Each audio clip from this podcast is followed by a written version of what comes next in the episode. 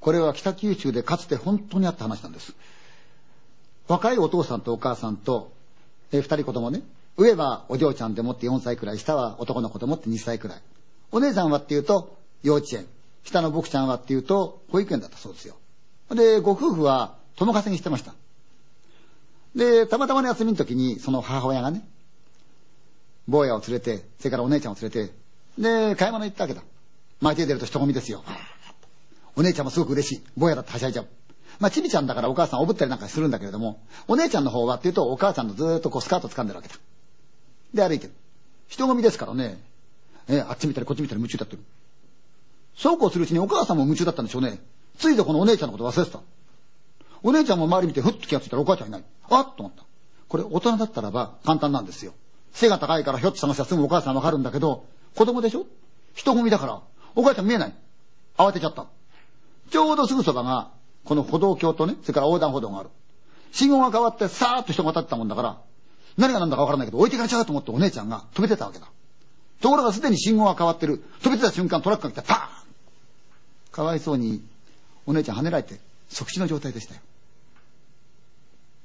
もちろんお母さんショックですよね。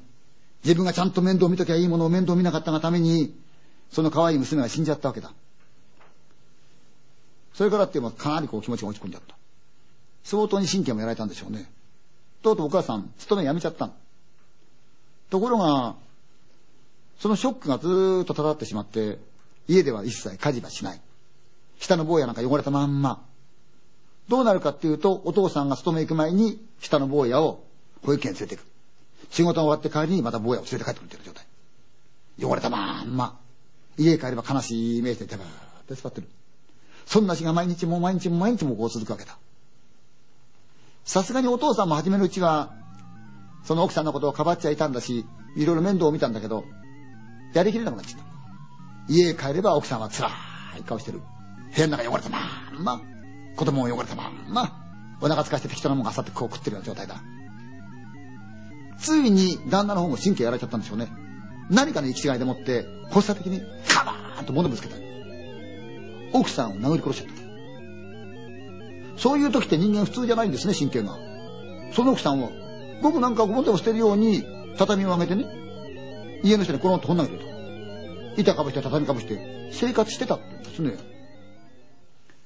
近所の人たちだって見てみると、ああ、あのうちは気の毒になぁとこう思ってるわけだ。ところが一向に奥さんの姿を見ない。保育園行ってるはずの子供がパタパタパタパタ汚れたまま走り回ってる。あらどうしたんだろうね。子供の面倒見ないしね。家にこう閉じこもったきりでもってきっとまた泣いてんのかね。かわいそうにね。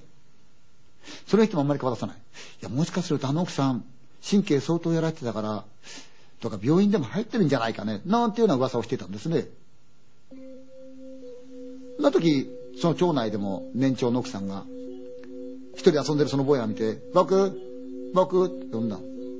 掴んで。僕、お母ちゃん見ないね。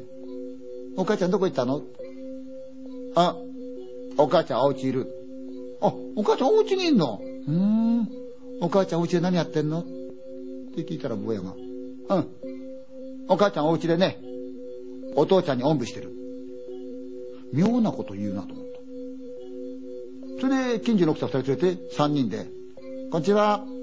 ごめんください。ごめんください。返事がないので、庭の奥へ回って、戸を開けてみた。ガラガラガラガラ。凄まじい匂いがする。ちょっとこれ普通じゃないよ。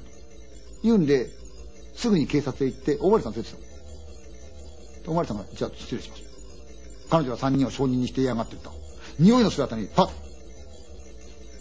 畳みどかしたらば、中から、その奥さんの死体が現れた。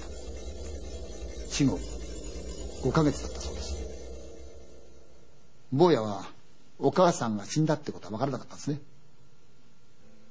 ただその坊やに見えたのは、いつもお父ちゃんにおんぶしているお母ちゃんだったんですね。その子の言葉で全てが明るみに出たんですね。